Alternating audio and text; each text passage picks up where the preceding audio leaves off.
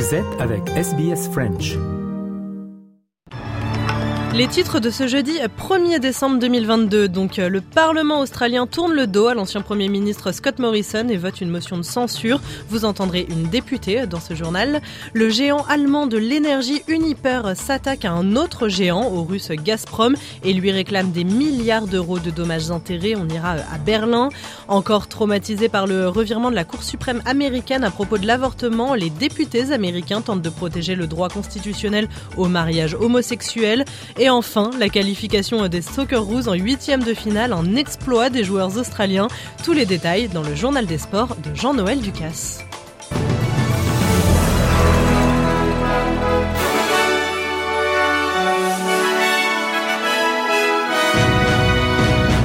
C'est une première dans l'histoire australienne. Un ancien Premier ministre formellement blâmé par la Chambre des représentants. On parle ici euh, de Scott Morrison. L'ancien dirigeant libéral fait l'objet d'une motion de censure votée par le Parlement australien. 86 voix contre 50 pour s'être nommé lui-même en secret à plusieurs portefeuilles ministériels. Pour les députés, il a euh, érodé la confiance du public dans la démocratie australienne, je cite. Et euh, si Monsieur Morrison a obtenu le soutien de certains députés libéraux, eh bien, ce n'est pas le cas de tous tous, comme ici Bridget Archer, qui se retourne contre l'ancien Premier ministre.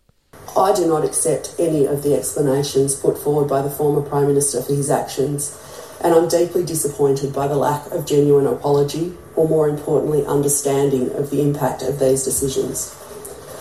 I've said time and time again that we talk very much in this House about the great privilege and honour of being here, but we talk less often about the responsibility that comes with that. Et justement, euh, après cette polémique, eh bien, on apprend la création d'un organisme anticorruption en Australie. Une nouvelle loi institue un organisme national doté euh, de pouvoirs élargis pour surveiller l'intégrité des membres du Parlement. Cet organisme devrait voir le jour courant de l'année prochaine. On écoute à ce sujet le procureur général Marc Dreyfus. The Commission will have the necessary powers to root out corruption when it occurs, and importantly, the Commission will be able to work to prevent corruption from happening in the first place. It will improve standards of transparency and integrity in this place. It'll go a long way towards restoring the bond of trust between elected representatives and voters that have been so weakened in recent years. Marc Dreyfus, procureur général australien, et cet organisme anticorruption est une fierté pour l'actuel Premier ministre Anthony Albanese, qui souhaite également que les nominations ministérielles soient désormais rendues publiques. Australie toujours et un nouveau sondage national indique que le harcèlement sexuel est toujours un fléau euh, qui sévit au travail. Selon l'enquête, euh, un Australien sur trois a été victime de harcèlement sexuel au travail au cours des cinq dernières années et seulement un tiers des sondés pense que son employeur en fait assez pour euh, lutter contre le problème. On écoute la commissaire à la discrimination sexuelle, Kate Jenkins. Disappointingly, since 2018, not much has changed in terms of behaviours. In many of our workplaces. So we have to learn from this data because it not only shows that there's more work to do, but it shows where the work needs to be done.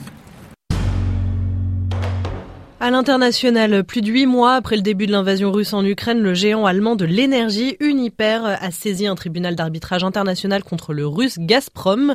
Uniper qui estime avoir perdu plus de 11 milliards d'euros à cause de l'arrêt des livraisons de gaz en provenance de la Russie.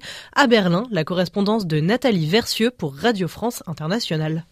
La procédure a été engagée par le grossiste de gaz allemand auprès d'un tribunal d'arbitrage international basé à Stockholm. Uniper exige de Gazprom des dommages et intérêts en rapport avec les volumes que le géant russe n'a plus livrés depuis juin.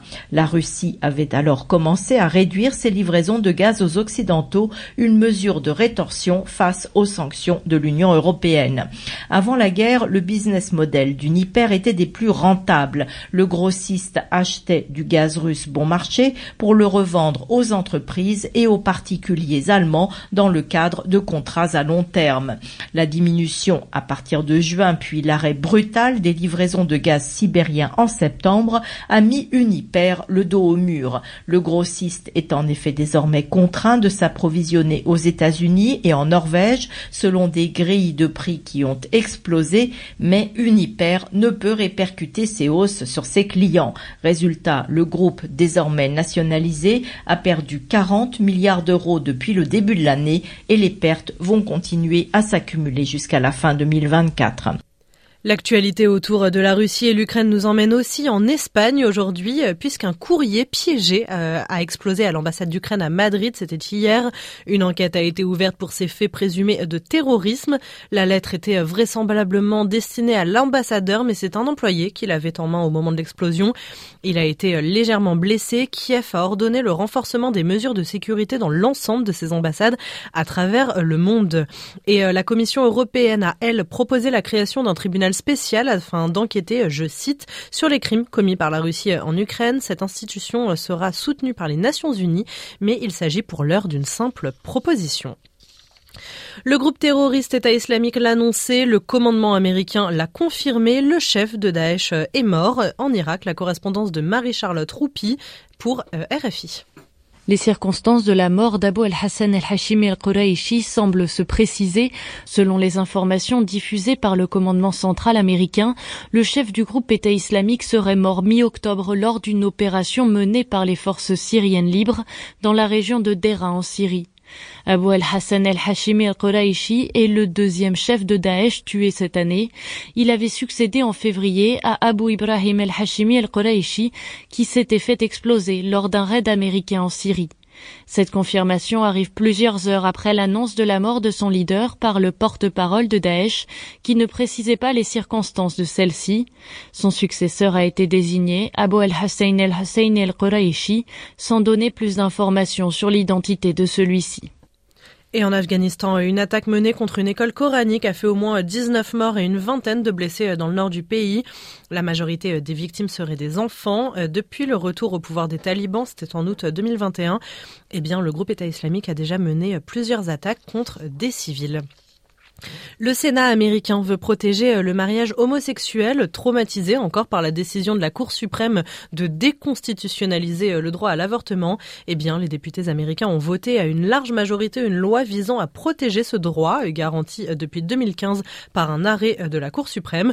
Mais ces députés ne font plus confiance à l'instance. Hein. Les explications en Floride de David Thompson pour RFI.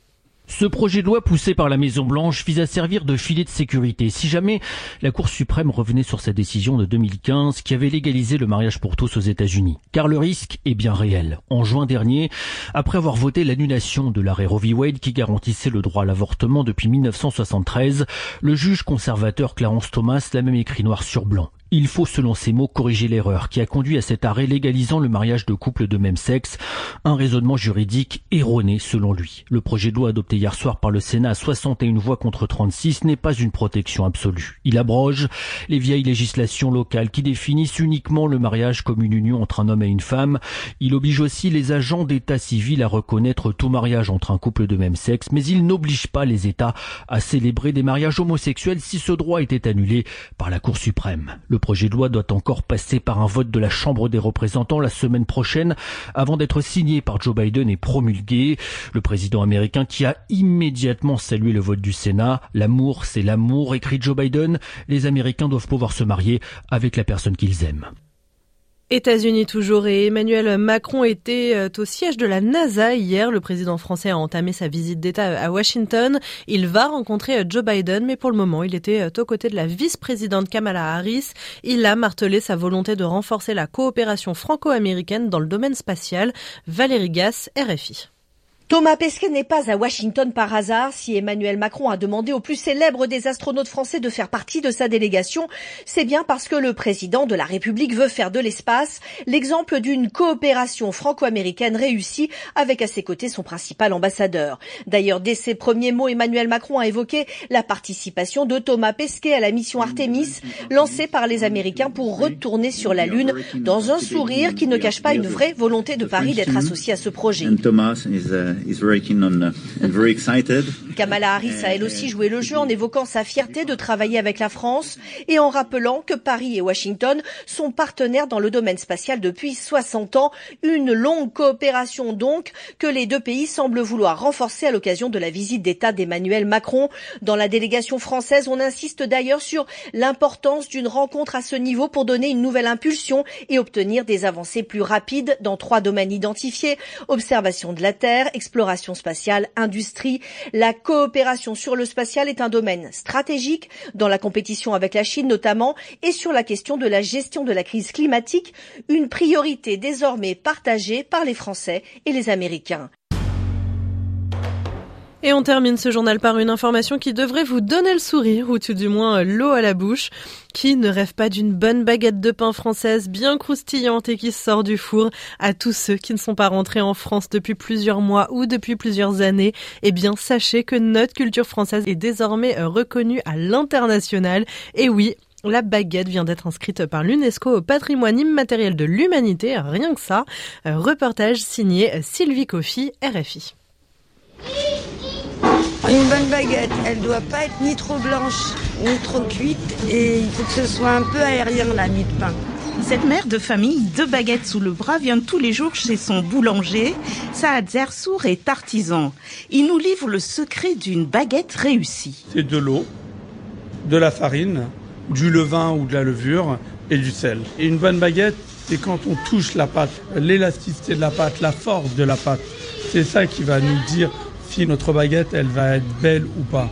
Ça, c'est pas le temps qu'on passe à la façonner dans l'instant présent, c'est le temps qu'on a mis pour apprendre à apprivoiser euh, les ingrédients qu'on utilise. Est-ce que vous parlez à la pâte? Nous, on lui parle pas, mais elle, elle nous parle. Et si on ne sait pas l'écouter, c'est là qu'on a des problèmes. Et l'avoir inscrite au patrimoine immatériel de l'UNESCO, qu'en pense-t-il? D'après moi, ça va pas changer beaucoup de choses. Mais ça va être une consécration pour nous. Partout où on va, quand on parle de la baguette, on parle de la France. Chaque jour, ce sont près de 12 millions de Français qui achètent une baguette de pain. Allez, on fait un point sur la météo de ce jeudi après-midi en ce premier jour d'été. À Perth, il fait 25 degrés, Adelaide 26, Melbourne 20, Hobart 17, Canberra 23, Sydney 23 également, Brisbane 20 et dans le nord ça monte, Cairns 30 degrés, Darwin 36 degrés. Le rappel des titres. Le Parlement vote une motion de censure contre l'ancien Premier ministre Scott Morrison. Le géant allemand de l'énergie euh, réclame des milliards de dommages-intérêts au russe Gazprom. Les députés américains votent une loi pour protéger le droit constitutionnel au mariage homosexuel. Et Emmanuel Macron dans les locaux de la NASA pour prôner une coopération franco-américaine dans le domaine spatial.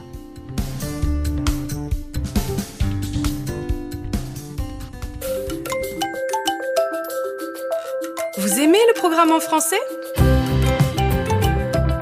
Continuons la conversation sur notre page Facebook. Rejoignez notre page Facebook et partagez vos pensées. facebook.com slash sbsfrench